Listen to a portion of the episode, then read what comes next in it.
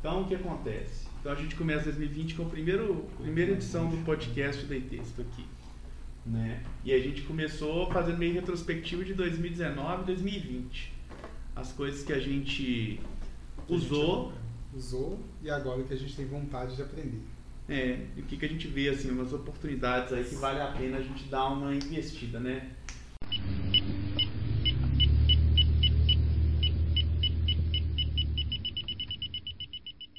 Então, eu sou o Kiko, trabalho aqui no Texto. Sou o Cleison, trabalho aqui no Texto. Sou o Paulo, trabalho aqui no Texto. Sou o Thiago, trabalho aqui no Texto. Né? Então a gente resolveu fazer realmente esse radar, assim. Porque todo ano aparece um monte de tecnologia aqui e nem não necessariamente as tecnologias mais novas. Muitas tecnologias são bem antigas, inclusive. Mas são tecnologias assim, que vale a pena dar uma olhada, ver se vale a pena ou não, né? Então a gente começa pelo por aquilo que é o pão com manteiga da gente aqui, que é o que a gente mais usa, que é o Spring Boot. O Spring é o mais usado. Acredito não só pela gente, mas eu vejo que é um framework que o mercado abraçou com tudo. E a gente consegue entender trabalhando com ele no dia a dia por que foi adotado.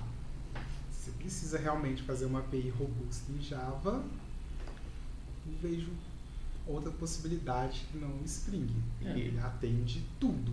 Para quem trabalha com Java, acho que é o default, né? Hoje não tem outra, assim. Não tem outro canal. E aí o futuro do Spring Boot dentro da ITES, o que, que a gente vai fazer com ele? Eu não vejo que a gente consiga desgarrar do Spring Boot. Não. Tô falando gente- dentro dele, onde que a gente evolui com ele, assim. Eu acho que a gente vai evoluir com o desenvolvimento reativo. Sim. Webflux, assim. Meio que sem querer, a gente comecei a estudar esse negócio, vimos umas oportunidades nele, assim, de desempenho que a gente pode ter com ele. A dificuldade é que a gente traz para dentro dele aquele modelo bem parecido com o que a gente tem no JavaScript. Em vez de você ter o, no Angular o, o, aquele negócio dele, o RX alguma coisa, a gente tem o RX Java basicamente no Vai fazer a programação reativa mesmo. É, é um pouco mais difícil, mas eu acho que é um negócio que talvez valha a pena, assim. É questão de curva de aprendizado mesmo. Eu não, não vejo grande dificuldade depois que você pegou ali o jeito de desenvolver, de dar sequência. É quebrar a cabeça mesmo para É, pegar tem- algo novo. Tem na base, né? E fica mais fácil você avançar para Sim. É, o difícil é começar, né? É. O primeiro contato é sempre mais É sempre mais complicado. estranho. Mas é. Programação reativa já é uma realidade de mercado. Então acho que até para estar equiparado com o que é feito, a gente precisa aprender essas outras coisas. É vital, não tem como fugir não. Então, é, são muitas tecnologias. O próximo, assim, foi a surpresa da surpresa de 2019, foi JSF. JSF, todo mundo achou que o trem estava morto. Caiu aqui no texto um monte de JSF para trabalhar. A última vez que mexi com JSF foi mais de uma década atrás, era JSF 1.2. Então a gente teve de reaprender tudo do zero. Então, e o que, que a gente tem a dizer sobre isso? Projetos novos com JSF valeriam a pena? Não vejo. Eu acho que não. Eu não vejo muito. Nenhum lugar? não. Em um pequeno departamento que o pessoal não tem muita experiência ou não é muito bom para fazer uma coisa web bacaninha, quando você tem aqueles componentes lá para você trabalhar, não é interessante não? Um pequeno Nesse- departamento? Nesse sentido é interessante da aplicação, mas o problema é porque tem pouca gente, né, que tem conhecimento, então a manutenção é um pouco mais difícil nesse sentido. Eu não vejo nem só como isso. Eu acho que, a não ser que seja uma pessoa que já saiba JSF, aprender ele do zero pode ser complicado. Foi o que a gente passou aqui dentro. É, eu acho que só se for uma situação assim, a pessoa sabe única e exclusivamente JSF, precisa daquilo pra ontem e tem que ser feito. Aí beleza, agora se ela tem um tempinho, acho que vale a pena estudar uma coisa mais se a gente pegar até e pegar até exemplo aqui dentro. Uma curva de aprendizagem que eu tive com Grails foi muito maior do que a que eu tive com JCF. Foi menor, né? Você quer dizer, a curva. A curva foi menor. Eu Consegui produ- Cagou no Grails. ser produtivo muito mais rápido no Grails do que no JCF. Mas a gente teve dificuldade porque o material de JSF é um Isso. lixo. É- Esse é o ponto. Se você vai desenvolver alguma coisa num pequeno departamento, você já sabe JSF, aí ele pode ser aplicado. É, inclusive. Mas- Mas se você vai escrever algo e você precisa aprender, desiste. Eu, Kiko, tô falando pra você que escreveu o livro de JSF. Eu. 80% de chance de você estar me ouvindo, eu odiei seu livro. A gente resolveu isso escrevendo o próprio livro. É, a gente fez um Interno. guia interno. Foi a forma que a gente encontrou para equiparar a equipe toda. Exatamente, isso foi importante, assim. Então, para projetos novos não é tão interessante, Não, né? Se você não tem o conhecimento, não é interessante. Você tem curvas de aprendizado muito menor em outros frameworks. E o modelo de desenvolvimento dele também é meio datado, né? Esse negócio tudo em um, Bastante. porque você não tem como implementar, por exemplo, uma API com JSF. Não, você tem É. que colocar alguma coisa neles. Os projetos que a gente mexe mesmo, para colocar a API dentro deles, você tem que utilizar alguma outra coisa. É, isso, é, isso é interessante, assim, essa limitação, porque hoje o modelo mais comum é você ter uma API desacoplada do front-end, né? Sim. No caso do JSF, você tem aquele negócio que é tudo junto. Isso. E E, ele, e ele não dá o suporte para separar. Porque se pegar Grails, você pode escrever tudo em um. Mas ele te dá o suporte para você fazer essas APIs dentro dele. Vem cá, mas eu não posso, por exemplo, fazer um JSF, talvez fazer um dashboard, um relatório, alguma coisa assim? Sim. Mas Pra é bem consumir uma API no caso, né? É, implementar um relatóriozinho lá pro Sim. cara JSF. É, Isso ele ajuda muito, mas é essa questão. Você precisa já ter experiência para começar? Hum, bacana. Porque se você não tem a experiência, vale mais a pena você aprender algum outro, algum outro framework, é, JC, é, um Angular ou algo do tipo e aprender ele e usar ele. Eu acho que é mais interessante do que você aprender o JSF para usar. Um, então, dando continuidade, é um monte de coisa que a gente está olhando aqui, a gente em 2019 fez um negócio que era meio que tendência nosso interno e a gente não sabia se ia fazer de verdade. A gente foi no caminho contrário do mercado, né? Sim. Que era o quê? Todo mundo, a gente, nós somos as primeiras empresas a usar Vue.js, talvez no Brasil tenha sido em texto. Os primeiros releases a gente teve uma experiência aqui no Vue que foi assim maravilhosa, né? Uma curva de aprendizado assim inexistente. A gente pegou uma pessoa que não sabia programar em JavaScript, implementou um trem em Vue. Foi um troço assim milagroso. É, E implementou em poucas horas. Poucas não é uma horas. questão de implementar, ah, mas demorou meses. Não. Horas. Foi um milagre. E na época eu lembro, foi eu e o Lucas Dias. E o Lucas era, era estagiário aqui. E aí a gente tentou aprender Angular e teve uma dificuldade do cão. E aí a gente viu muita gente depois, só- só- quase que só a gente usava esse negócio, a gente viu muita gente saindo do Angular e indo pro Vue.js. Em 2019 a ETS fez o contrário. A gente saiu do Vue.js e começou a usar Angular na maior parte dos projetos, assim. Isso. Por que, que a gente fez essa doideira? Pra não ser hipster? Não, foi necessidade mesmo. O, o Vue é uma, uma biblioteca para construção de páginas de JavaScript. E a gente tinha uma necessidade de coisas que o Vue não entrega. Então, para o formulário simples, era ótimo. Vue atendia bem, a gente era produtivo bem rápido. Isso começou a escalar, a gente teve que adicionar complexidades ao código e aí a manutenção nele ficou insustentável. Quando a gente pesquisou, começou a estudar mais a fundo o Angular, a gente viu que por ser um framework completo, todos os problemas que a gente tinha nos nossos projetos em Vue, a gente resolvia no Angular. Na realidade, eu acho que não foi nem tanto isso não. A gente tinha projetos grandes em Vue.js que a gente conseguia manter. O problema é que o ferramental do Angular era muito melhor. Sim. Tem o VueCli que ajuda, mas nada chega perto, por exemplo, do, do ferramental que o Angular deu pra gente. Mas o assim. mesmo projeto a gente tem ele, em- teve ele em Vue e Angular.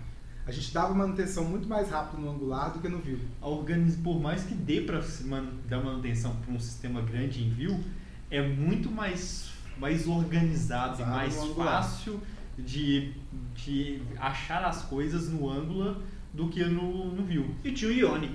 E tinha o Ionic, que inclusive é baseado. Agora a gente já tem versões dele pro Vue, pro, pro É. Angular, pro React, pra sei lá mais o que que tem versão dele. Mas a gente inclusive chegou, a gente tem um, um sistema desenvolvido com a Ionic aqui na Texto que a questão de a gente trabalhar com Angular, que é a base para o Ionic, ajuda bastante. A gente tem um, uma linguagem, entre aspas, única, é uma forma de programar semelhante. Teste de front-end a gente começou a fazer de verdade mesmo bom foi com Angular. Sim. A gente conseguiu testar algumas coisas. Ainda não é aquele teste de interface, mas a gente já conseguiu fazer uns testes bons para poder dar os primeiros passos. A pergunta, para projetos novos a gente está usando. Nós né? estamos usando Angular. É, quando que eu não usaria Angular? Eu acho que se a gente tem algo muito simples, bem simples mesmo, o Angular pode ser um canhão para você matar um mosquito. Overkill, É. né? Aí o É. Vue.js, por exemplo, cai como uma... Sim, mas É, você uma- precisa de um formulário único. É um exemplo que a gente tem de um outro sistema, de um outro cliente, que é basicamente uma página que você cadastra do, dois, duas, dois, o site e o, e o produto. É, É, É tem uma isso aí, aí, é você um cadastra essas duas simples, coisas. Você tem pequeno. listagem e cadastro de duas, dois, duas informações. Então, É, então, você teria o angular, seria realmente a bazuca para matar uma Sim. formiguinha. Não tem necessidade, né? Pois é. E aí a gente vai pro outro também, continuando no radar, não vai ser tão cedo. Tem um cara que a gente conhece bem pra cacete, que é Vue.js. Vue.js para fazer projetos novos, claro. Tem toda a comunidade aí para manter. Sim, O grande lance é o tamanho do projeto. isso. Sim. Eu acho que não só tamanho, complexidade. Você pode ter um projeto muito grande, mas que seja simples, seja um monte de cadastros. Os formulários do Vue atendem perfeitamente. A gente tem uma plataforma educacional feita em Vue que a gente consegue dar manutenção nela rapidíssimo, assim. Sim. É, a manutenção nele é muito grande, muito fácil, assim. Mas são coisas um pouco mais simples, né? É, Por exemplo, o que eu acho que ferra muito o Vue é o Vuex. sim. Vuex a gente já pegou muito código aqui escrito naquilo que dá vontade de morrer. A manutenção do Vuex é. E a gente tem injeção de dependência dentro do. Tem algo similar no Vue, mas no Angular a gente tem isso pronto. Essa que é a diferença. A gente tem por default TypeScript no Angular, né? Isso também é uma coisa que, querendo ou não, ajuda demais. Não, TypeScript é uma coisa que. É, um, é uma coisa. Eu, pessoalmente, acho uma coisa totalmente diferente. Você escrever TypeScript e você escrever JavaScript. A questão de você ter uma tipagem, por exemplo, é, eu acho maravilhoso. Eu, É. eu para programar, eu acho maravilhoso. É, eu me rendi um pouco a tipagem. assim, depois de anos e anos com, com Grails, eu comecei a gostar um pouco mais de tipagem, assim, né? Levou um tempinho para isso, mas entrou, assim. Mas o VGS vai continuar com a gente por muito tempo, assim. O projeto dele mesmo. sempre tem, e a gente estava até analisando, até fazer umas coisinhas em Vue também. O grande lance é, é realmente o ferramental, que o do Angular ainda é muito, muito superior, Sim. assim, pro que a gente viu. Pode ser talvez que a gente esteja até defasado. É, É, Pode ser que nesse ano o Vue.js tenha dado uma melhorada Sim. bruta nisso. Mas é, eu continuo gostando por causa da curva de aprendizado. Eu acho que eu pegaria um projeto novo em Vue.js se fosse assim, uma equipe mais. que não tem muito contato, que tem uma, precisa de uma curva rápida. sim. Você fazer um projeto em Vue é bacana. No entanto, é fundamental ter alguém experiente nisso, que a curva rápida ela pode te levar direto para um precipício, né? É. Se você não, se você não tiver alguém que te guia no Vue.js, assim, eu acho Sim. que esse que é o lance. Graças a Deus tem a gente pegou o Vue na- texto antes de existir o VueCli. Era um trem meio que gente, ninguém sabia como organizar um projeto direito no país, assim, veio o VueCli, tornou nossa vida melhor, assim, né? Então, mas tem muito mais tecnologia aqui. Esse carinha aqui agora é a nossa minha secreta. Maquininha Camel, Apache Camel.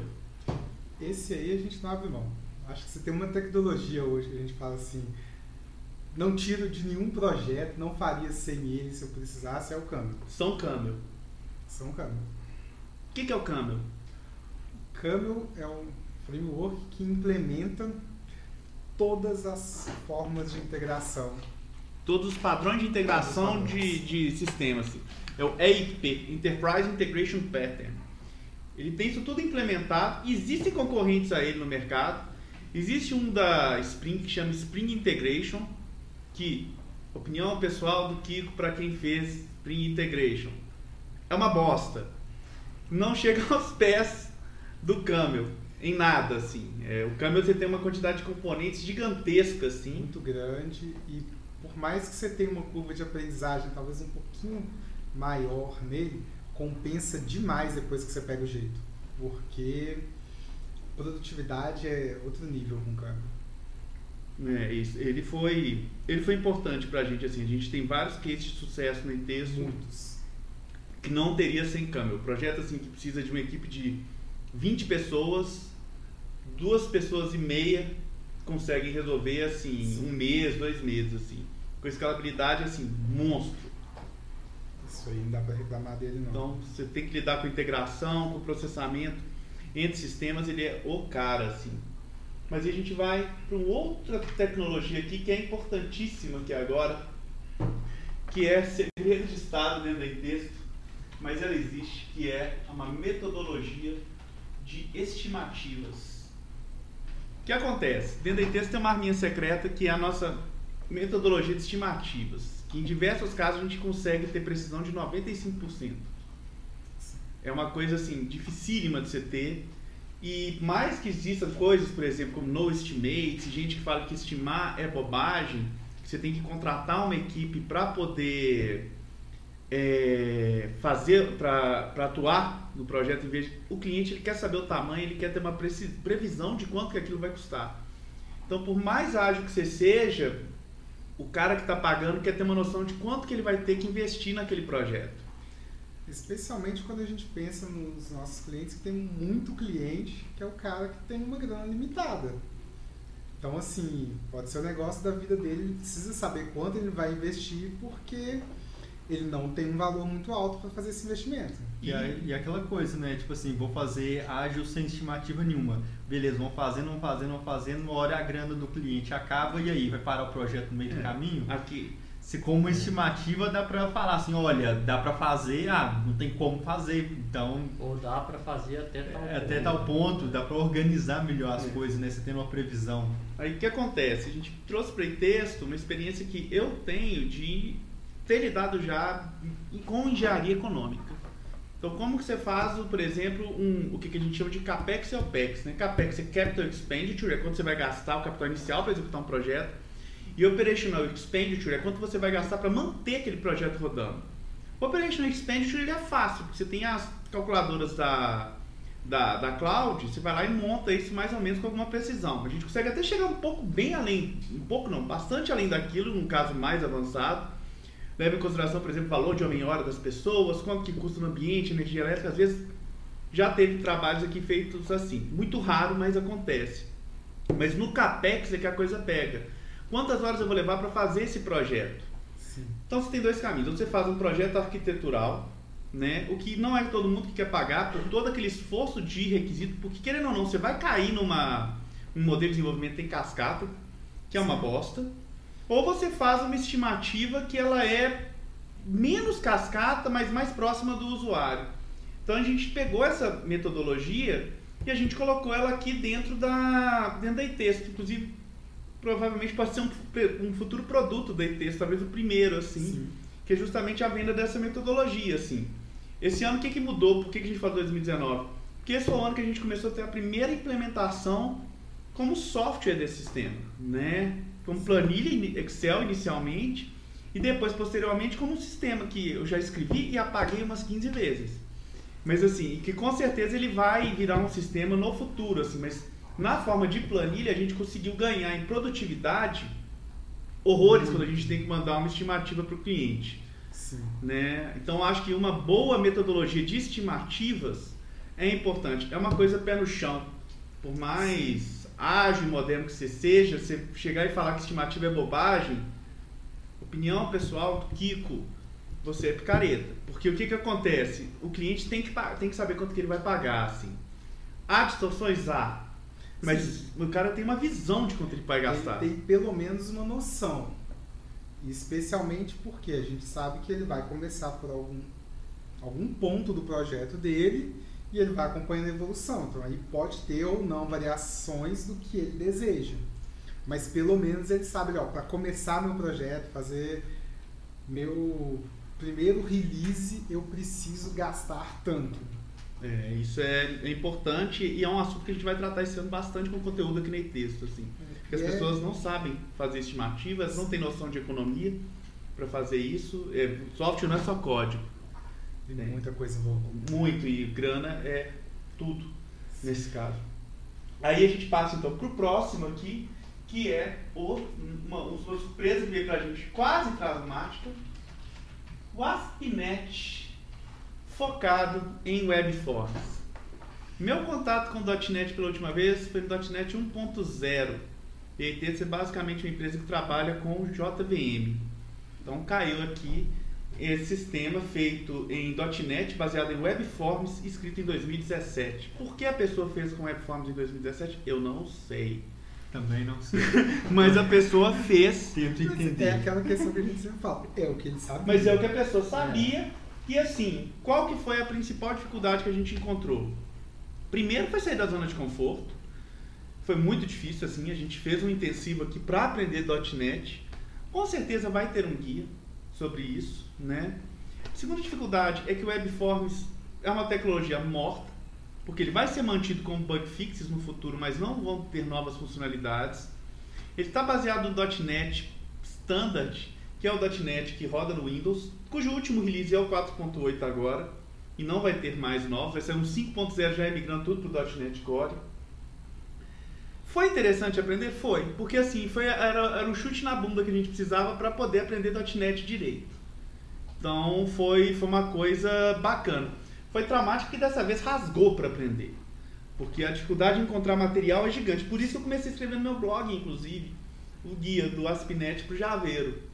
Para ver se quem vai passar por essa dificuldade começa a entender também. Até a volta para o Windows foi traumática aqui. Ah, é aquela coisa que você custa pra achar o material, procura, procura, procura, aí você acha o material, você abre o material, vai ver, aí tem um core lá no final lá do, do nome, que dá vontade de dar um soco no computador, porque você ficou, tipo assim, 15 minutos tentando achar o, o material que você precisa para aquilo que você precisa, a hora que você acha que você encontrou, na verdade você não encontrou, aí você tem que voltar pra sua procura para tentar achar o material. Vai encontrar livros sobre sendo escritos atualmente? Não.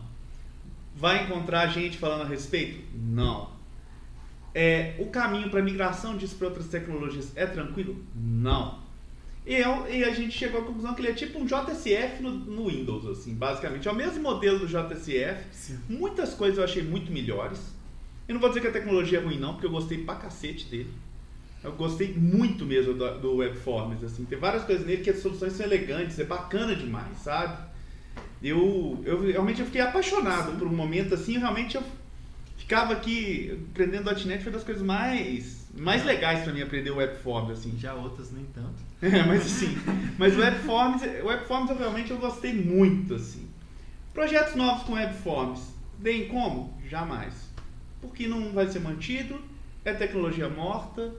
Vamos- eu estou falando tecnologia morta, eu sou um javeiro que está dando os passos no .NET. Então se eu falei bobagem aqui, pode, pode criticar, deve criticar por favor, porque eu realmente posso estar falando muita merda aqui a respeito. Mas o .NET Core foi uma coisa que me impressionou muito. A gente já teve um projeto em esse .NET Core, foi bem sucedido, mas eu não atuei codificando nele. Então eu foi o único projeto em texto que eu fui gestor. Nunca mais. Entendeu? Aí eu voltei para desenvolvimento, nunca mais quis mexer com gestão. E o.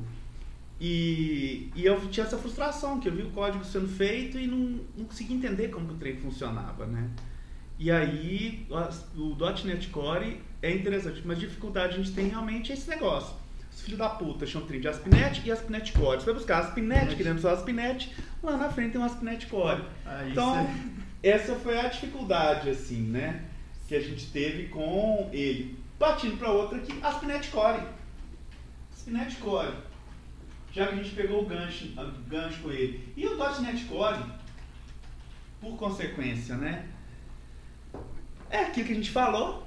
C Sharp é uma linguagem fenomenalmente foda. É um Java muito melhorado. Muito melhorado, assim mais ou menos, que a gente vai chegar no Java daqui a pouco. Mas eu achei uma plataforma muito interessante e uma plataforma que a comunidade está ajudando a manter também, e principalmente no Linux. Que o Windows eu não consigo ver como futuro. É esse ponto realmente. O Windows para desenvolvedor é para manter legado. Eu não vejo para para futuro assim você desenvolver coisas usando Windows. Você vê o Windows, tem visão de produto assim? Zero. Eu acho assim, eu a última vez que eu programei, que eu trabalhei com no Windows, eu devia estar na faculdade, assim, eu não, não, vi, não vejo nada, assim, nem, nem converso, nem as pessoas que eu converso é, tem esse aí, usam o Windows como plataforma de, de, de trabalho. Assim. É, eu acho que o pessoal do .NET ainda É, deve utilizar porque é um processo. Você está o tempo inteiro ali trabalhando no Windows, por mais que chegue agora o .NET Core, você tem uma vida carregando ali no Windows. E é o único caminho que você tem. Você não é louco de continuar no Windows. Porque o Windows, querendo ou não, ele é mais caro na cloud. Né? E, por exemplo, tem modelo também da pessoa chegar e programar no Windows com SQL Server de, de cara, assim, que é o padrão no .NET. Sim. Hoje a gente foi ver a cotação na AWS, o Windows, o SQL Server estava simplesmente o dobro do preço de quem?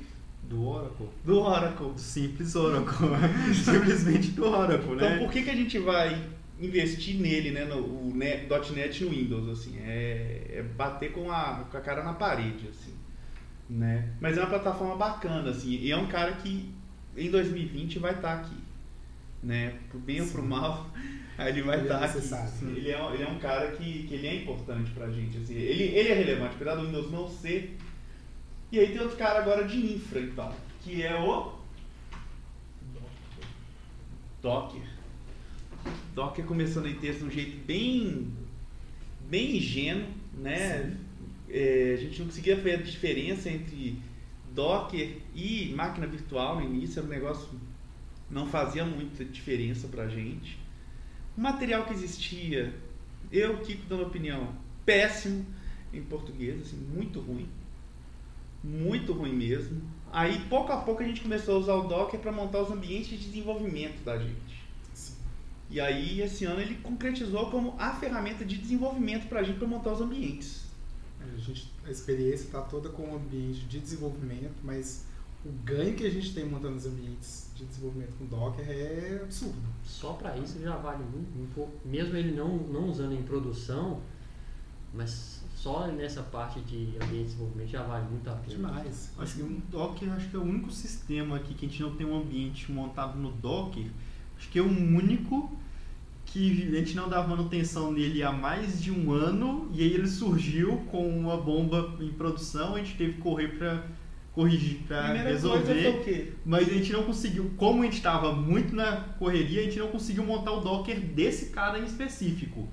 Mas é o único sistema em, Não dockerizado. né? é, em 20, sei lá quantos sistemas a gente tem atualmente aqui.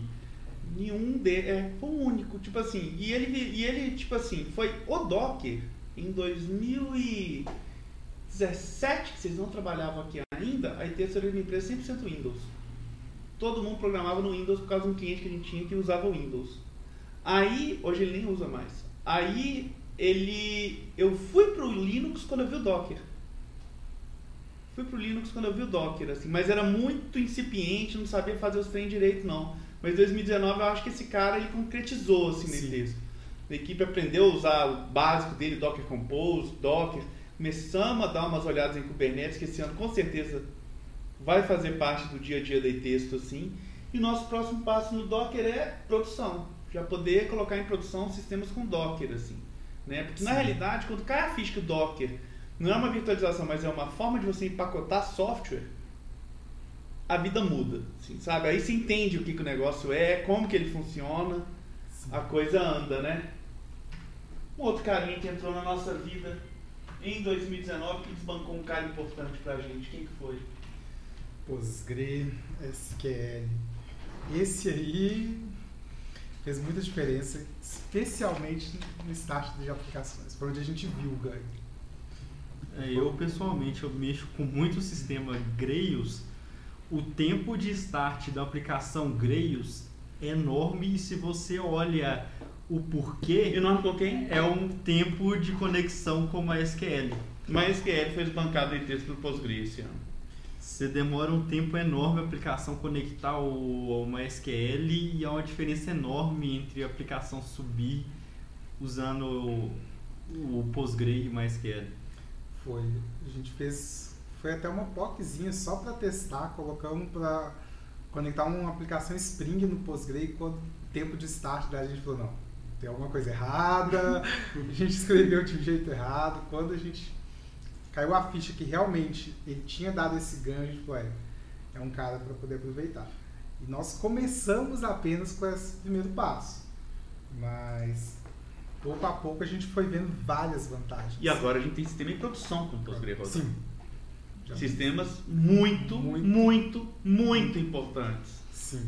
em Postgre. Assim. Ele tem uma estabilidade que é incrível. Ele, ele é fácil de usar. Muito. Ele é fácil de usar. E foi o primeiro sistema de banco de dados que eu usei desde o início com Docker, inclusive. Uma coisa engraçada é que o Postgre, eu aprendi banco de dados, aprendi o meu aprendizado inicial foi com Postgre, mas na época, assim, época de faculdade e tudo, eu não conhecia o Postgre, mas eu tinha ouvido falar do MySQL. Então, assim, eu não dava nada pro Postgre. Aquela coisa assim, desconsiderava ele total. Depois, aprendendo um pouco mais, eu sabia que existia o Postgre. Eu achei interessante ele, a questão de por causa de questão de licença e tal. Isso é importante, porque o MySQL tem uma licença esquisita. Sim, aí eu achei ele interessante, mas vim trabalhar no texto, usava o MySQL, foco total no MySQL, e quando descobri, foi fazer essa comparação e viu a diferença com o Postgre, assim, Era outro nível, outra coisa, assim, é muito, muito. E pra, foi uma saída da zona de conforto esse ano pra mim demais, assim. Eu comecei a programar no Windows, saí do MySQL, que era o banco de dados que eu achava mais bonito do mundo, pro Postgre. Realmente, assim, eu saí do MySQL foi difícil, mas foi, foi um aprendizado. E, e o foda dele é que ele ainda tem um, isso tem no MySQL também, mas no Postgre é um pouco mais legal. A parte não relacional. Sim. Né? Ele tem a questão de você poder guardar documento nele que é Parte de documento é fantástico. ele humilha o MongoDB. Humilha o MongoDB. Aí o. E ele também tem um lance muito bacana que são algumas extensões. Ele tem um negócio chamado PostGIS. Não sei se vocês já viram isso. Não, não. Já viu PostGIS? os dias. São tipo umas, uns plugins que você instala e ele ganha umas funçõezinhas. Você já- Aham. Você pode usar Postgre com informação de geografia. Então você tem um tipo de dados dele que é- você pode fazer cálculos do PostGIS dentro de uma base SQL. Assim.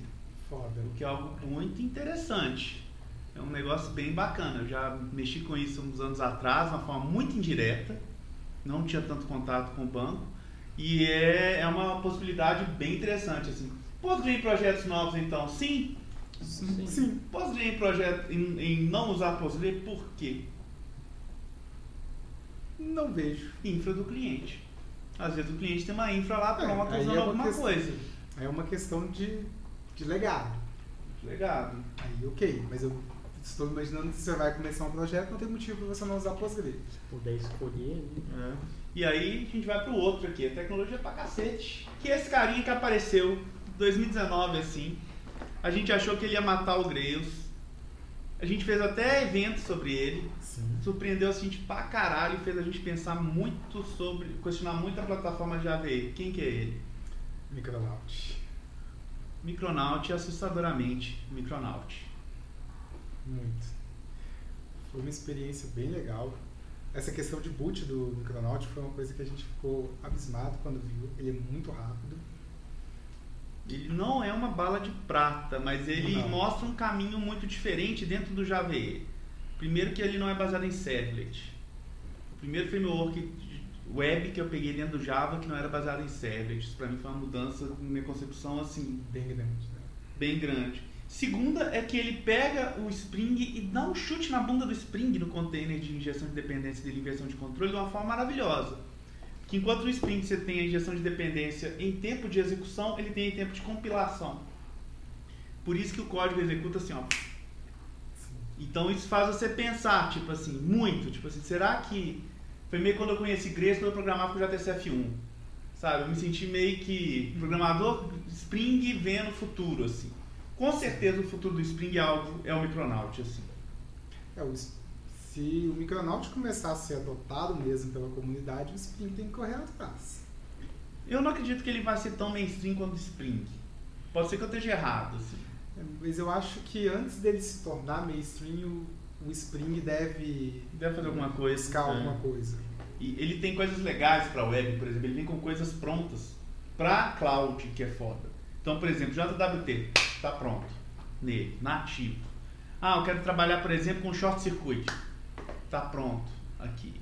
Ah, eu quero colocar ele dentro do Docker, já nasce dockerizado. Então, assim, é, é, é um cara que eu acho que vale muito a pena dar uma olhada. Projetos novos com o Micronaut, vale a pena? Eu acredito que sim, No futuro. no futuro.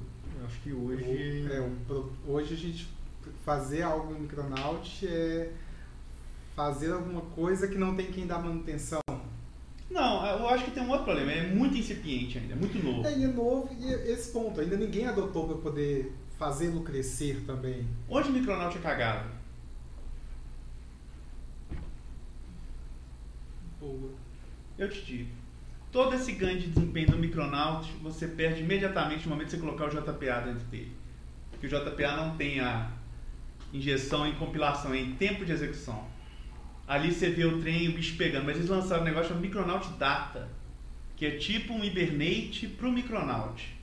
Né? Tanto é que o pessoal não programava o Micronaut usando um ORM, usava usando SQL nativo. O que tem gente que gosta. Sim. E assim, eu acho muito válido. A gente tem muitos casos de otimizações em texto que é Sim. matar o, o JPA e colocar o, o SQL no Sim. lugar. Mas, do ponto de vista de produtividade, você É tem que medir. O que, que vai ser mais. Qual que é a hora que é mais cara? Programador ou servidor, né? Se a hora do servidor for mais cara, eu acho que o JDBC vai. Então, esse é o problema do Micronaut para mim, assim. Eu vi isso no produto que a gente estava escrevendo para texto. Eu vi esse, essa perda de desempenho, assim, é chocante. E a gente olhou um outro cara junto com ele que era o Graal, Graal VM. Graal VM, então, pega e dá um chute no saco, assim, porque ele coloca o desempenho lá na frente. É o grau, tive pouca experiência, mas o pouco que eu acompanhei com os estudos do Kiko era realmente algo fantástico. Mas em produção ainda não temos casos para poder falar. não- Foi realmente só estudo. É, Foi só alguns testes internos mesmo. Sim. PWA. Isso foi outra coisa que em 2019 virou assim a tendência dentro da ITES. Sim. O que que é PWA? Por que, que ele é interessante? Por que, que a gente gostou tanto dele? PWA, Progressive Web Apps, é uma forma da gente programar para web visando bem o mobile. Na realidade, a gente dá quase que o desenvolvimento híbrido sem a loja. Isso. Basicamente a ideia é é que isso. você consiga deixar a sua aplicação web Com cara de cara app. de app. Sem Sem a loja. a loja. Sem a loja. Sim. Porque quem que fode a gente sempre é a loja. Nossa loja, traumas com loja. traumas com os. Principalmente a Apple, é, é, Você so- é um sofrimento Você eterno. imaginar que você vai lançar uma. Você tem que fazer uma correção de bug. Seu, aplica seu aplicativo, você vai ter que submeter ele para aprovação da Apple, esperar a Apple aprovar. Quando ela liberar, o seu cliente ainda tem que baixar do sistema a atualização para poder pegar uma correção de bug. Pois é. Se você tem um PWA, você vai publicar a aplicação web e já está automático cara. Qual que, onde, quando é PWA não é tão legal? Se você precisa de recursos nativos, Dependendo do recurso que você precisa, aí você pode. O aplicativo Precisou tem suas né? vantagens. E também se é iOS. Se iOS for o foco, PWA ainda não é uma realidade em iOS. É assim, se for o foco, assim, realmente muito iOS, né? Mas se for aquela coisa, ah, eu tenho uma ligeira preferir, mas um pouquinho iOS, mas eu tenho que ter ali importante ali no Android também, aí. É, se iOS for vital, eu não sei se é uma boa abordagem. Eu digo isso porque esse ano teve outra saída da zona de conforto para mim, que foi aprender a usar iPhone. Anos com Windows Phone, acabou, fui para Android, Android tá aí. Aí esse ano eu resolvi aprender. Na verdade, aprendi a usar iPhone porque ninguém sabia usar string direito, nem texto caiu na minha mão. E quando eu comecei a usar iPhone, entendi por que, que o usuário de iPhone gosta tanto de app. É porque tudo envolve um app no iPhone, muito mais que no Android, que tudo você faz pelo browser. Aí eu entendi as limitações do PWA como usuário final. Foi uma experiência foda. Foda. Volto para Android? Não. Peguei o iPhone da ITES e estou pagando as prestações dele. Virou meu telefone padrão, assim.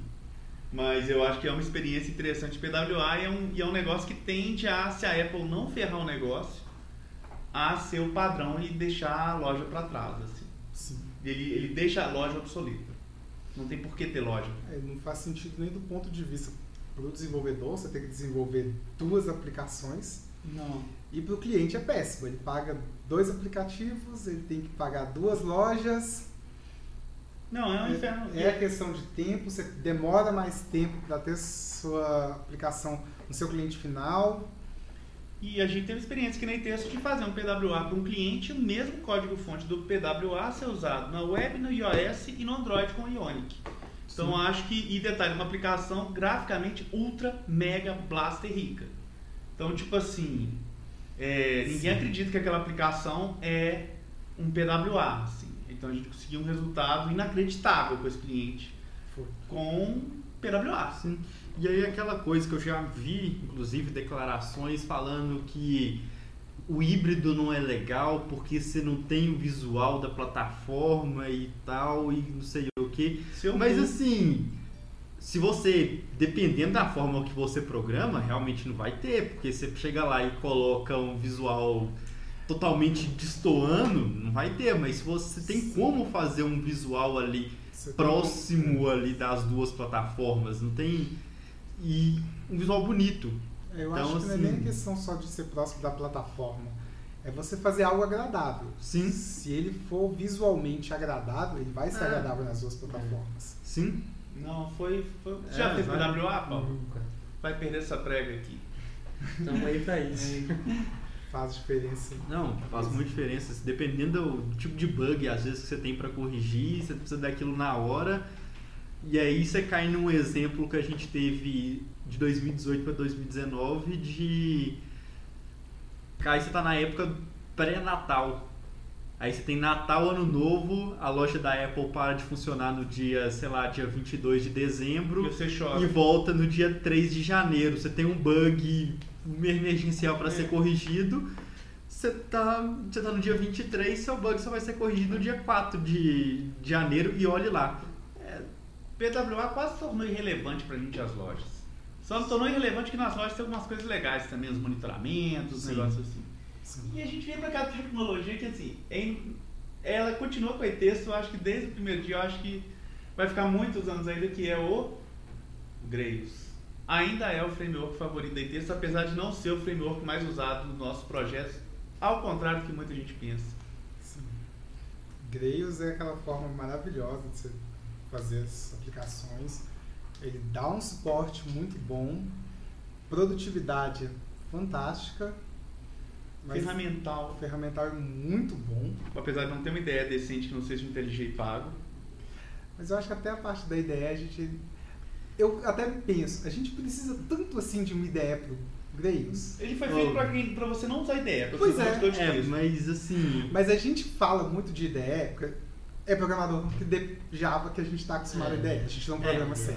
Eu, pessoalmente, eu tô muito dentro do Grails eu sinto muita falta. Muita falta, Mas porque tem alguns pontos que, por exemplo, Refatoração. refatoração de algumas coisas, às vezes você tem uma. Às vezes você tem um, um autocomplete que faz muita falta. Você tem, às vezes eu preciso. do- de autocomplete eu entendo tudo, mas por exemplo, refatoração. A gente não consegue fazer refatoração com os IDEs que tem, visual. Mais ou menos. Quando Será você que não é porque a gente mais tá ou- muito É um focado? cocô. É um cocô. Mais Não ou menos, porque às vezes você precisa pegar um, todas as referências a um, a, um, a um determinado método. E o método é dinâmico. É, tipo assim, você pode ir lá no Visual Studio Code e pesquisar por- pelo nome do método, mas às vezes dependendo do nome do método que é, você tem ele em vários pontos, de, em várias classes diferentes. IDE faz muita falta. A tinha IDE faz que falta. tinha boas ideias pro Grails, que tinha o GGTS, que era mantido pela Pivotal, que depois chutou a bunda do time do Grails. Tinha o NetBeans, era decente pro Grails. Só que eles mudaram pro Gradle. Aí você pode trabalhar no Gradle com Eclipse, com NetBeans, se você quiser, você consegue trabalhar. Tem IntelliJ, que assim, é a IDE, funciona bem assim. Eu acho assim, e o negócio maluco é que é o seguinte, o Grails esse ano ele foi pro release 4. Sempre quando você sai do release do Grails do 1 pro 2, foi traumático. Fizeram a merda de matar os plugins. Pro 2 pro 3, não, pro 1 pro 2 os plugins mantiveram. Pro 2 pro 3 mataram todos os plugins. Teve que fazer tudo de novo. E a, a migração era complicada. Do 3 pro 4 é literalmente você trocar alguns arquivos de configuração e tem alguns plugins que vai ter dificuldade e tal, mas é uma migração muito mais tranquila. E ele tem como base quem? Micronaut. Ganho que eu vi com o Micronaut no Grails 4? Zero. Não consegui entender esse ganho, não consegui ver como que esse trem vai funcionar, mas é uma, é uma promessa assim, de que vai melhorar. Recomendamos o Grails 4 hoje? Não. Inclusive porque uma coisa linda que tem no Grails, que é o Live Load, o Hot Reload, não funciona no Grails 4. Vai funcionar agora de novo no Grails 4.02, que ainda nem foi lançado, então não funciona. O Grails normalmente é uma aplicação monolítica pode ser muito grande. Tem um cliente aqui que tem algo em torno de 50 mil classes. É uma coisa complicada de você, ter, se tirar o live load disso. É, sim. Né? É, esse cliente, inclusive, está no processo de refatoração com a gente. Não foi a gente que criou a aplicação dele, é um caso de legado que a gente está ajudando ele a transformar esse monolito em microserviços. Não microserviços, serviços globais maiores. Assim. Então, em vez de ter uma, um cara com 30 mil classes, vai ter, sei lá, que seja cinco ou seis com alguns milhares assim, já aí volta a ser uma coisa viável essa aplicação. Mas é, é uma aplicação bacana, a gente teve bons projetos em 2019 feitos em Grails e ele foi arma secreta, a gente conseguiu entregar coisa muito rápido que qualquer concorrente teria assim, uma equipe seis vezes maior. Sim. Né? Ele continua sendo aquela aquele arma secreta. ali, uma arma secreta. Precisou de alguma coisa muito rápida, é uma aplicação que vai ser um, um cadastro, alguma coisa assim, dá para fazer no Grails muito rápido. Aí entra aquela, até aquela questão que a gente conversou sobre projetos novos. Se você precisa aprender algo para um projeto novo pequeno, talvez o Grails te dê uma produtividade muito grande, comparado ao que a gente estava falando do JCF no início. E Grails é um caso de framework que a gente conhece pessoas em primeira mão que ficaram milionárias com aplicações criadas nele. Eu conheço. Se você acessar o Grails Brasil em cases, você vai ver que tem. São pessoas que ficaram milionárias com Grails. Assim. É uma daquelas armas secretas. Igual o Delphi fez milionários, Grails fez milionários também. Gente que faz produto com Grails. Tem casos de pessoas. Inclusive, o Mercado Livre, há um tempo atrás, 95% do código-fonte dele era Grails. Né? Eles, inclusive, falavam isso. É, e aí a gente começa a entrar um pouco em 2020. Começamos a investir no aprendizado de quê? Pedro Henrique escreveu. Do quê? Rubem Reis. Por que, Cleison? Ah, por que você não usaria Grails num projeto? É aquela questão que a gente vê no Grails, preconceito. Exatamente. Não, a minha equipe vai aprender uma linguagem que não é Java. Beleza. É isso. É, porque se for analisar, não tem nada que você não possa fazer ali no Grails do que você faz, por exemplo, no Spring. É. E apesar de, de novo, ele não teve uma. Ele não virou mainstream o Grails, né? É, E apesar de falar que tem pouca gente programando em Grails, o Grails Brasil tem quase 2.700 membros. Então é possível encontrar mão de obra lá. sim. né? Se as pessoas você pode procurar lá, tem até o LinkedIn das pessoas assim pra você procurar. Então, o Grails ele então assim, ele ele é um framework que tem muita gente, mas ele não é tão famoso. Então, isso evi- evita muita gente de investir nele, que é uma pena. Eu acho que investir no Grails 4.0 nesse momento não é o interessante, mas quando tiver um 4.1, se sair, Já- acredito que saia, eu acho que já vale a pena começar a vai olhar. começar a olhar para. E aí a gente chega no Rubem Reis, que foi um pouco do que a gente falou agora no Grails, de por que não usar essa questão do preconceito. Então a gente foi procurar alguma ferramenta que seja mais mainstream e para ver se é algo que a gente tenha de produtividade semelhante ao que a gente tem no Grails. E aí tem o Ruby on E Rails, a que pensou, Ruby on Rails. Inclusive, o primeiro framework que eu fui aprender foi o Ruby on Rails. Eu usei, fiz um projeto em Ruby on Rails, era o Ruby on Rails 1. Aí meus colegas brigaram comigo, porque tinha que ser Java, e aí eu aprendi Grails. e eu, eu um pouco me arrependo disso, que eu devia ter investido um pouco mais em Ruby on Rails. Sim. Eu tive um contato com o Ruby on Rails, se eu não me engano, na versão 2. Eu acho que como linguagem de script o Ruby é fantástico. É muito bom, a evolução dele é bem legal. E você consegue ter uma produtividade boa no Ruby on Rails. E a gente está investindo porque achamos que é uma solução interessante para Exatamente. Ele, muito projetos. mercado, né? Usado amplamente. questão muito. de- A comunidade do, É. do Ruben Reis é muito boa. ele tem o que o Greus não tem. Basicamente é isso. E o ferramental dele é incrível. Incrível. E a comunidade dele é maravilhosa. Eu tenho lido coisas maravilhosas escritas pela comunidade Ruben Reis, assim. Que eu nunca vi nenhuma outra, assim. Talvez na comunidade Python tenha algo similar, mas assim, Sim, a comunidade Ruben Reis eu fiquei assim, maravilhado. muito grande. Maravilhado. E é assim. uma comunidade que abraça. Não é, não, os caras chegam, eles escrevem tutoriais, escrevem livros. Tem o, tem o guia do Y. Esse guia foi quando eu peguei o Reis pela primeira vez, tinha já o guia do Y, assim, esse ano eu Eu já peguei pra ler. guia, é muito legal, né? É um quadrinho, é foda. Então, assim, É, um, é essa questão. A comunidade te ajudando, você consegue alavancar melhor o framework. Então, foi um framework que a gente viu que vale a pena vamos começar já criando os produtos internos, aí texto nele, pra gente poder fazer os. fazer os testes, ter as Testes. primeiras cicatrizes, colocar em produção. E logo na sequência a gente já está pegando projetos de outros clientes com o Sim. Ruben Reis. Assim. Já, temos, já estamos fazendo um intensivo aqui de Ruben Reis e pelo menos minhas férias inteiras foi muito Ruben Reis. Até quando eu fui escrever na, na newsletter daqui com é Ruben Reis, que eu mencionei lá, apesar de ter escrito meu nome errado. Ah, ah, mas o. Mas tudo bem, parece que ninguém consegue escrever direito. Então, ah, aí o. É uma, é, uma, é uma aposta que a gente tem, assim. Vai vingar? Provavelmente, assim. Se depender da gente, sim. Em breve nós damos mais notícias. E aí, a gente vai para uma outra tecnologia que é o seguinte: Java 13 e além. O que, que a gente percebeu? Eu, mentalmente, penso como Java 5 até hoje. E a gente percebeu que diversos nossos clientes poderiam melhorar seus sistemas usando as features novas do Java e não usam. Então a gente está começando um processo de divulgação de tudo o que é novo dentro do Java e que ninguém usa. São coisas simples. Optional, Stream API, Lambda, sabe? Módulos a partir do Java 9. A própria API de data, muita gente ainda usa Java Util Date. Às vezes a gente usa Java Util.date, mas por questão de, de, de, de vício. É uma questão de vício mesmo. É, que a gente estava falando, a forma como foi liberado, se você não estava acompanhando junto com a liberação para poder pegar, é difícil você encontrar o que tem de novidade em cada uma das versões.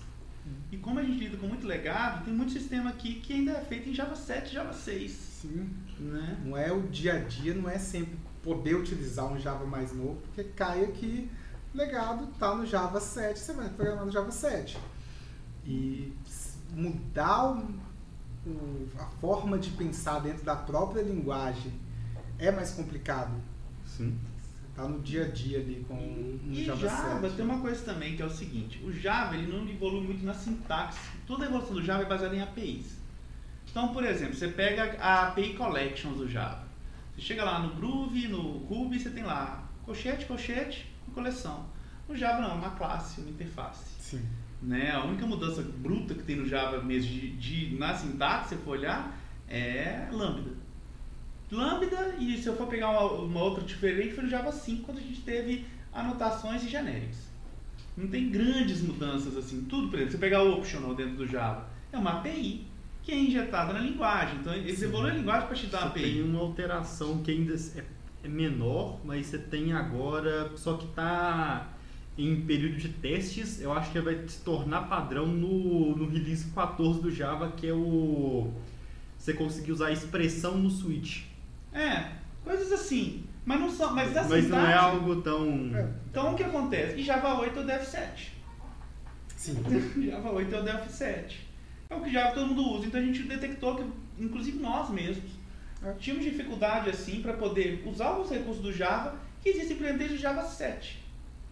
Sabe? Coisas simples. Por exemplo, o, o operador diamante. Operador diamante Sim. dentro do genérico, vem do Java 7, sabe? Então a gente vai começar uma sequência de posts que é justamente para poder instruir os nossos clientes a usarem essas novas abordagens. Elas, elas tornam o seu código melhor? Tornam. É um bug não usar? Não. Não é um bug você não usar isso. Se você não usa essas, essas features do Java, não quer dizer que seu código seja ruim, muito pelo contrário. sabe? Vai ter um xiita ou outro meio nojentinho que vai falar que você tem que usar, mas razão real não tem, sabe? É uma questão de convenção básica.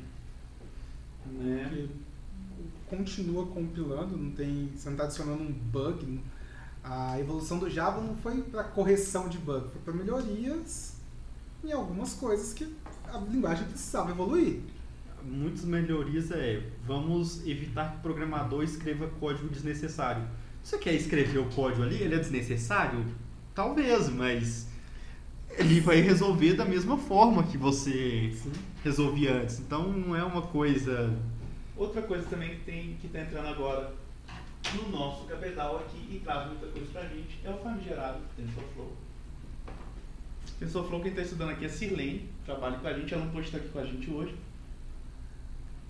Aí ela não pôde estar aqui com a gente hoje, mas ela tá. É, Sirlene é um gênio que E ela, ela, ela, a gente já começou a ver TensorFlow em 2019. É, um gênio. Não tem não tem outra forma. Não quanto tempo falar de silêncio. Aí é, a gente começou a ver TensorFlow em 2019, por causa de uns projetos aqui, dentro da texto. E a gente começou a dar os primeiros passos nele, né, ver a possibilidade, identificação de imagens, padrões, assim. E ele foi bastante interessante, porque o que, que acontece? Ele claramente vai tornar commodity o profissional. Isso é bem polêmico que eu vou falar. Ele vai tornar a commodity profissional de machine learning. Porque igual você não precisa ter DBA muitas vezes que o banco de dados foi melhorando, o TensorFlow te traz um ferramental que você consegue, sem ter um conhecimento muito profundo da coisa, fazer o basicão lá e com o tempo você vai evoluir. Tipo, dentro de uns Sim. 3, 4 anos essas coisas vão ser commodities. Se não hoje. É, o, simplicidade que o TensorFlow traz, você poder dar seus primeiros passos é bem tranquilo, você não precisa ter um conhecimento muito profundo. E aí você vai pesquisando para poder ir aprimorando. É. O, e ele é bacana, por causa que ele abre possibilidades para você que vão muito além do mero formulário. Né? Por exemplo, eu quero detectar um comportamento anômalo em, vamos imaginar um cenário, numa, numa, numa, numa, numa empresa que lide com dinheiro, por exemplo. Né? Alguém está fazendo compras fora do padrão. Com o TensorFlow você consegue fazer isso. E ele trouxe pra gente outro cara também que é o Python. Sim. Cara que a gente sempre, todo ano a gente fala que a gente quer pegar alguma coisa e tudo, mas ainda não tinha tido a oportunidade. O TensorFlow está trazendo mais essa linguagem pra gente. E com certeza o TensorFlow é um cara que 2020 vai estar em projetos de texto. Assim. A gente já está começando a ver as aplicações reais dele. Já saiu do hype, a gente já vê onde aplicar isso. Já sabemos, assim, até em qual setor da indústria isso vai estar. E ele muda muito nossa, nossa, nossa forma de trabalhar. Assim. É um cara bacana. Então, vamos para o próximo aqui. Intelligence Open Source. Essa é uma pe- pesquisa de anos de texto. E ela, e ela tem dado com a cara na parede já faz um tempo. É, eu já pesquisei sobre isso algumas vezes. Voltei a pesquisar agora recentemente, dar uma estudada nisso, ver o que, que a gente tem disponível open source para a gente usar. E o que, que é essa coisa? BI. BI.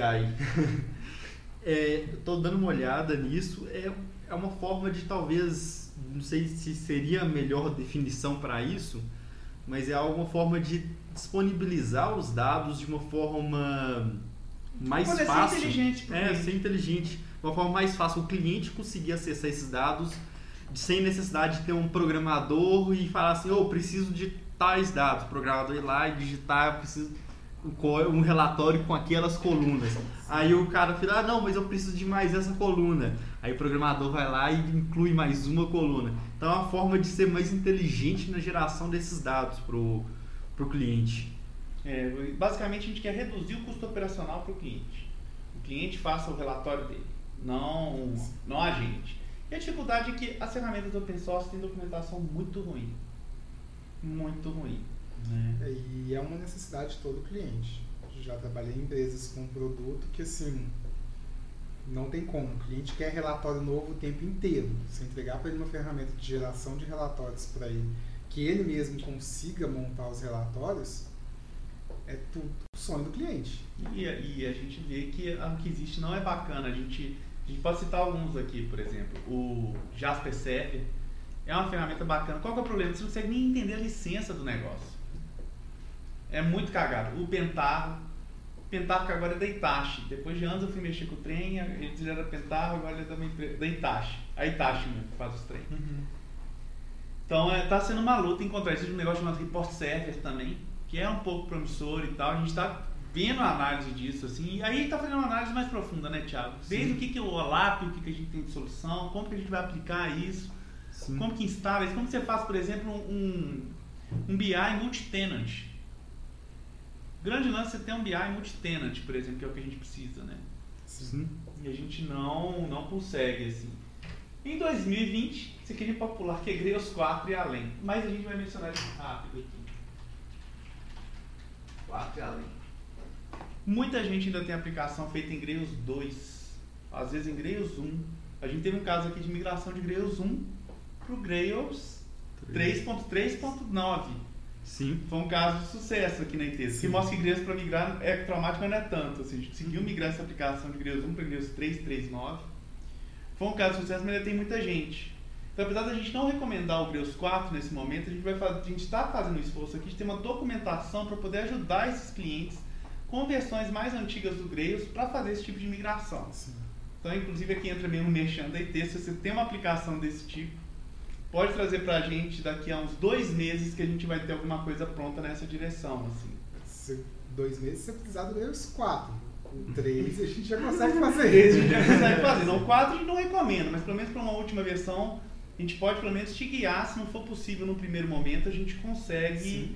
fazer esse tipo de migração. Como a gente já falou dele, vamos falar de um outro cara que foi assim, um soco no estômago. E esse cara apareceu no- em dezembro de 2019 aqui na ITEST e mudou radicalmente nossa visão de autenticação aqui dentro. Qual é o problema?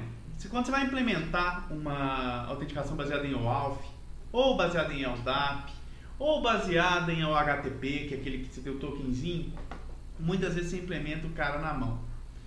2019, final de dezembro de 2019, o cliente nosso fez uma migração de um sistema que tinha de autenticação para um tal de OpenAM. O que, que eu posso dizer de OpenAM? Eu achei fantástico. Oh. Fantástico. Porque ele já é uma solução completa, é standalone, e é basicamente ele ofe- oferece tudo isso que o Kiko falou, em uma ferramenta só, já só configurar e usar praticamente. Então eu achei muito bom, Open source. open source. Fantástico. Um pouco abandonado. Não é tão antigo. Eu tive essa impressão também. É um pouco abandonado. pesquisando coisas e tal, eu achei um É, pouco. Documentações, É. tudo é bem ruim. É, mas a solução em si, o si, eu achei, achei Depois que você, que você aprende a como trabalhar com ele, é maravilhoso. E, e a gente aprendeu a trabalhar com ele muito rápido. Sim. Eu, eu sentei junto com o Paulo, a gente pegou as estados está onde você está hoje, um do lado do outro, montamos um servidor, tentamos instalar esse cara e ele rodou, assim, de primeira. Funcionou. A gente conseguiu. Depois a gente teve que pegar a versão proprietária dele, que é feita pela Forge Rock. Que é uma, eles têm inclusive um site bem bacaninha, essa empresa Sim. Forge Rock Forge Rock é- te acho permite baixar o produto para você experimentar, né? Com a licença deles você não pode usar em produção, você tem que ver com eles como é que é o valor de compra, não é claro, não é claro ainda. Mas o OpenAM com certeza é um cara que vai ser usado pelo menos internamente na texto. É, a, foi uma solução assim, foi a coisa mais legal que eu já vi de autenticação até hoje foi ele. Resolve literalmente todos os problemas. Você quer fazer um single Saigon, ele tem. Você quer fazer um LDAP, ele tem. O Alf, ele fez o Alf assim pra gente. tá assim. Maravilhosa. A gente tinha usado um cara antes da Red Hat chamado Keycloak, que seria inclusive usado pelo DevOps. Foi uma tragédia de usar, muito difícil de usar, tive muita dificuldade. Com o OpenAM foi dois palitos. Deixa um pouquinho pra lá, um pouquinho pra cá. Boom, o trem funcionou, conseguimos integrar o cliente, ele ficou feliz, a gente ficou feliz a gente aprender um cara novo. O OpenAM é um cara que, que vai fazer parte da vida da gente. A gente, a gente já falou. E esse cara aqui? Eita! Pronto, gente. React é aquele carinha que sempre tá rodeando a gente, né? Confesso que o meu problema com o React foi preconceito. Meu também. A sintaxe do React não me atrai nem um pouco. React eu tive um problema, eu fui tentar aprender ele, fui tentar aprender, na verdade, o React Native. Só que a confusão do que, que é React e o que, que é React Native me, me, me assustou no primeiro momento, me fez correr dele até hoje, assim. Mas aí teve o final de semana do foda-se. Foi um final de semana que eu fui pra casa e tanto falarem de React, falei assim, eu vou aprender essa porra. Peguei o React falei assim, eu vou ler a respeito dele. Fui no site e descobri que o tutorial dele é a pior coisa do mundo para aprender React. Aí, quando eu vi que tem um guia que explica quais são os conceitos e tal, comecei a fazer algumas coisas em React. Aí sim o negócio caminhou. Tipo assim, sou expert em React? Não. Sou nem beginner em React, assim, sou nem newbie mesmo. Mas React é um cara que a gente tem que aprender esse ano. Sim, se tanto que o mercado tem adotado e abraçado o React tem justificativa. É. Tem.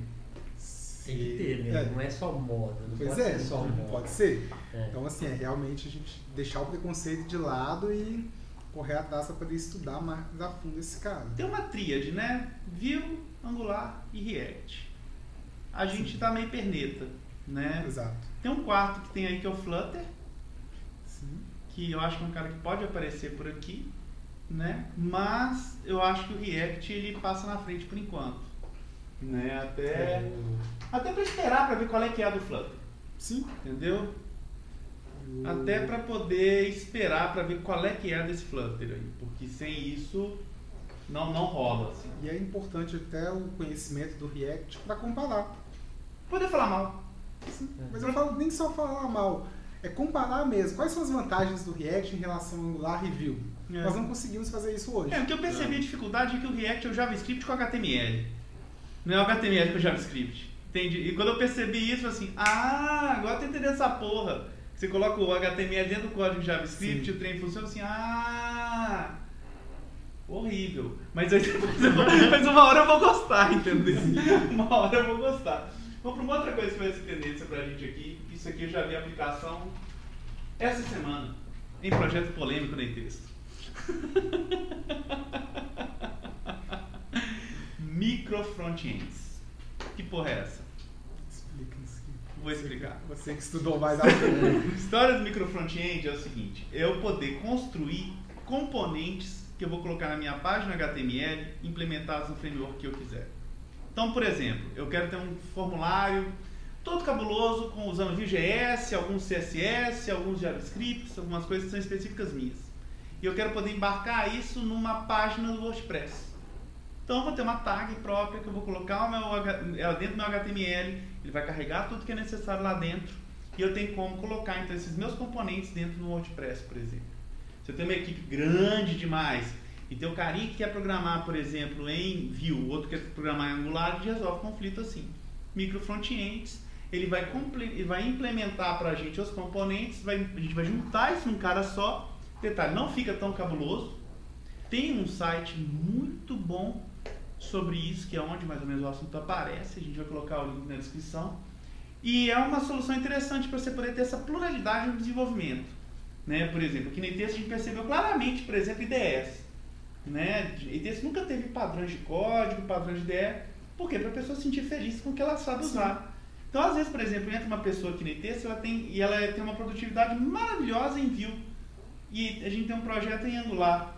Seria lindo se a gente pudesse aproveitar, talvez. Uma situação hipotética, tá? Claro que essa ideia é péssima que eu estou falando, mas assim, só uma Mas a hipotética. gente pegar, por exemplo, o caso que a gente acabou de falar do React. É. Se entra, sei lá, entra um projeto React que a gente precisa dar uma manutenção mínima. Imagina poder desenvolver isso em Angular ou Vue, que a gente já tem experiência e colocar lá dentro. Exato, poder colocar uma, uma aplicação feita em React, por exemplo, dentro do WordPress.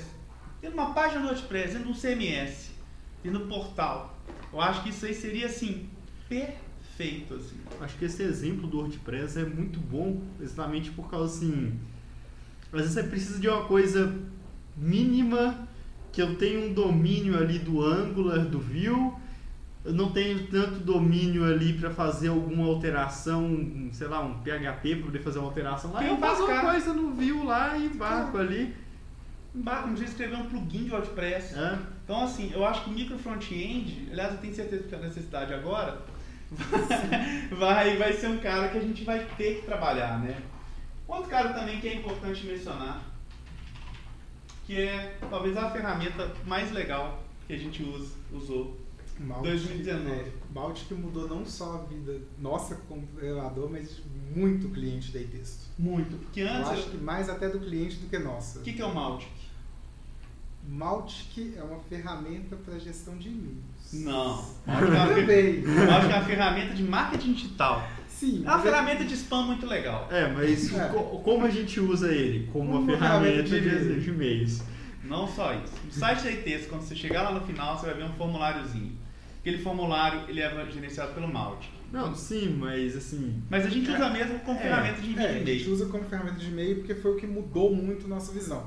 Ele faz todas essas outras partes, formulários e tudo, mas eu acho que o ganho dele com e-mail é impressionante. É, por exemplo, o que, que a gente fazia muito e que muita gente faz?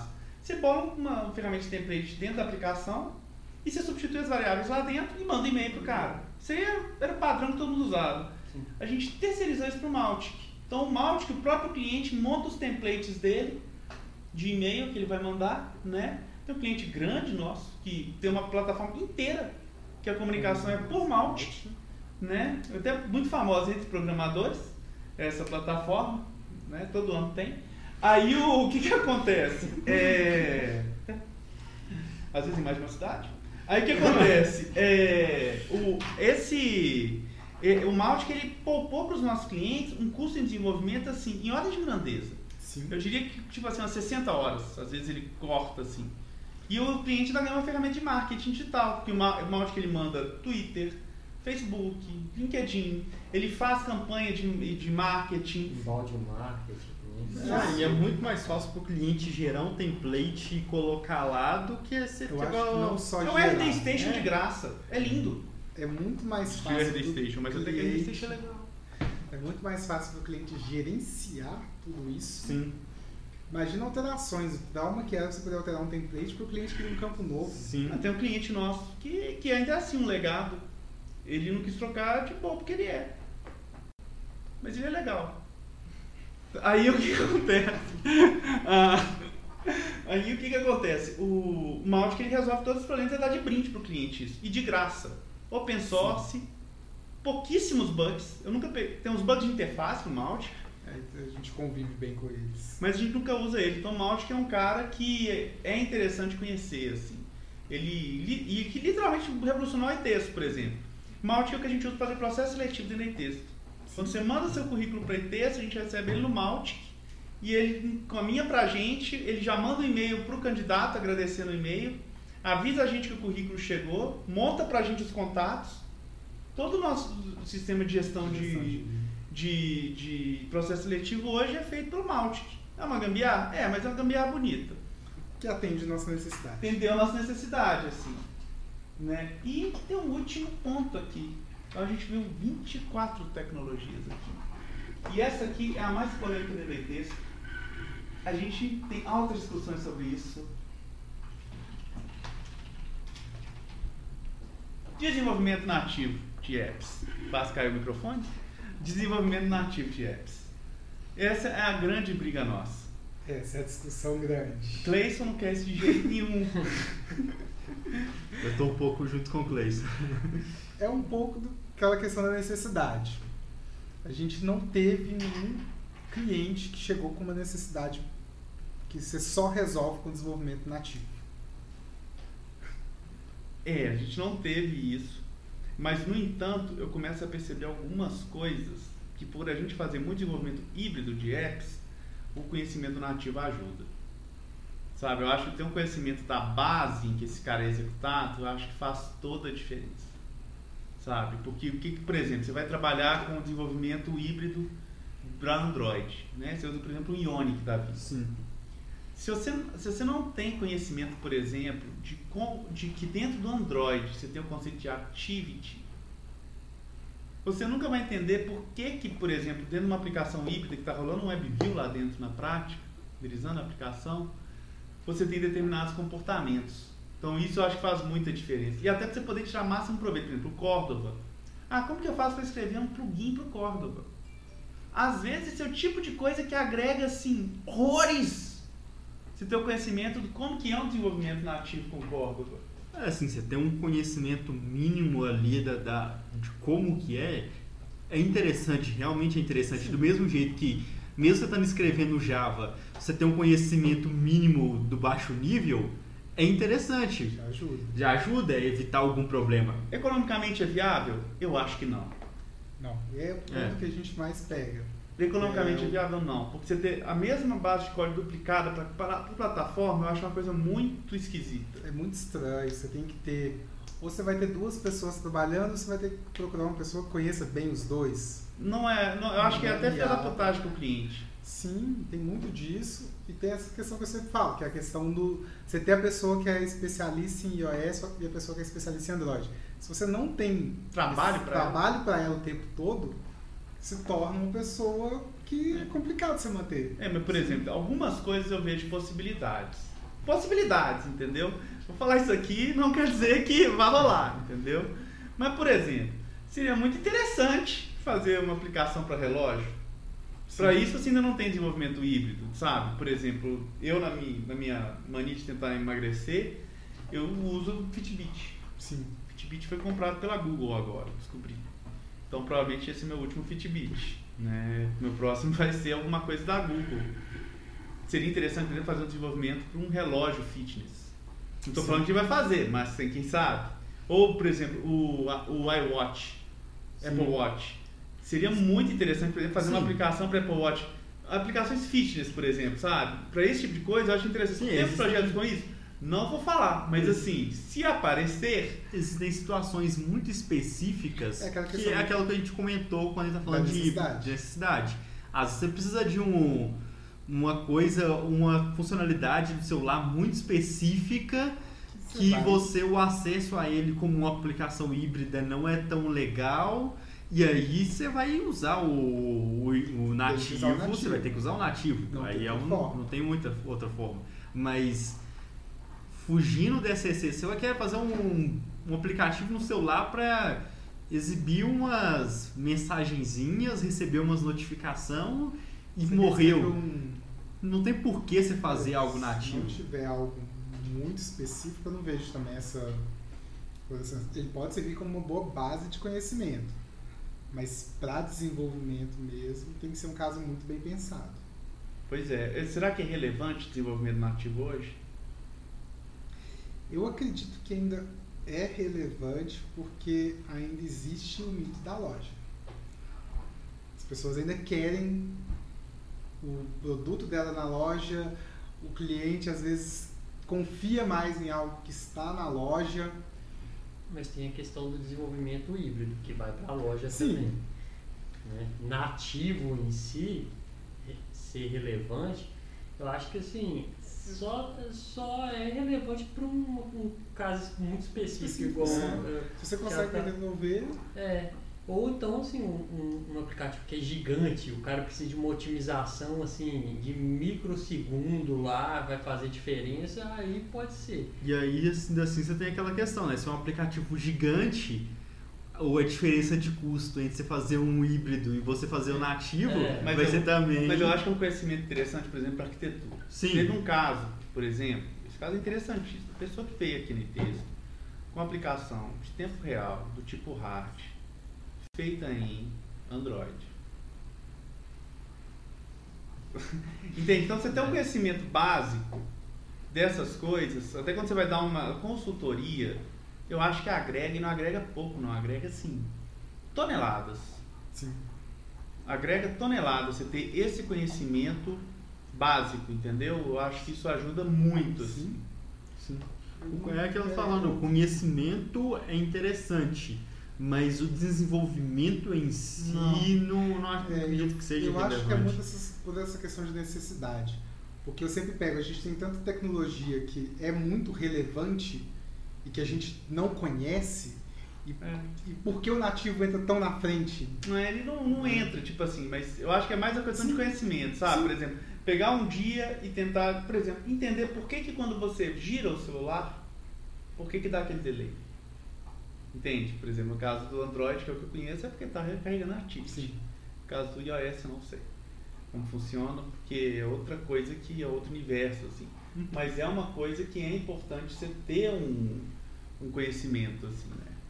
Eu acho que com isso a gente termina a nossa pequena lista, assim. Sim. Isso aqui vai virar um monte de posts ou um documento grande de formato de radar que a gente possa falar onde que a gente aplicou essas, essas tecnologias, quais são os mercados que a gente acha interessantes de aplicar esses negócios, né? É importante ter isso. E até para poder abrir para a comunidade. O que, que acontece? A gente tem alguma ideia inicial de quais tecnologias a gente vai trabalhar. Mas assim, o que, que acontece? Hoje apareceram outras coisas. Ontem apareceram outras coisas, né?